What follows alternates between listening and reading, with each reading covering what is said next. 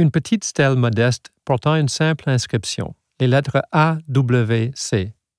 Ce sont les initiales de Andrew William Cochrane, 1792 à 1849, qui a été secrétaire civil de Lord Dalhousie et de d'autres gouverneurs en chef de l'Amérique du Nord britannique. Il a également été juge et administrateur colonial. À l'instar de beaucoup d'autres citoyens aisés, Cochrane a fait l'acquisition d'une maison de campagne dans les environs de Québec, en espérant éviter les terribles épidémies de choléra qui dévastaient la ville. Mais il n'a pas réussi à y échapper et a été emporté par la choléra dans sa retraite rurale.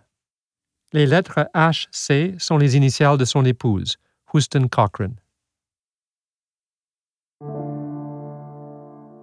Dans la cité portuaire de Québec, la mort arrive souvent par bateau.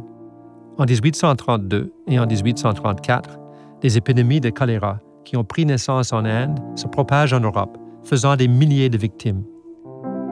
La maladie se transporte ensuite vers Québec, avec les émigrants qui débarquent dans la basse ville. Au cours de la seule année 1832, 3292 citoyens de la ville meurent du choléra.